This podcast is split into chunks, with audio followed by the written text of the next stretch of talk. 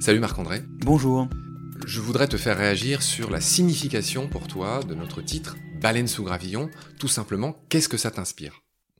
Ben Alors moi, ça m'inspire un truc euh, tout simple avec mon obsession du microbe, c'est-à-dire de ces organismes qu'on voit pas à l'œil nu, c'est qu'effectivement, il y a bien baleine sous caillou, en ce sens que quand on voit une plante, quand on voit la surface du sol, quand on voit un homme, on réalise pas l'énorme écosystème microbien, énorme en nombre d'espèces, énorme en nombre d'interactions, en nombre de fonctions, qui se cache derrière la réalisation d'un sol qui nourrit une plante, derrière la réalisation de notre santé. En fait, il y a bel et bien dans nos vies une baleine sous tous les cailloux qu'on voit, c'est les microbes.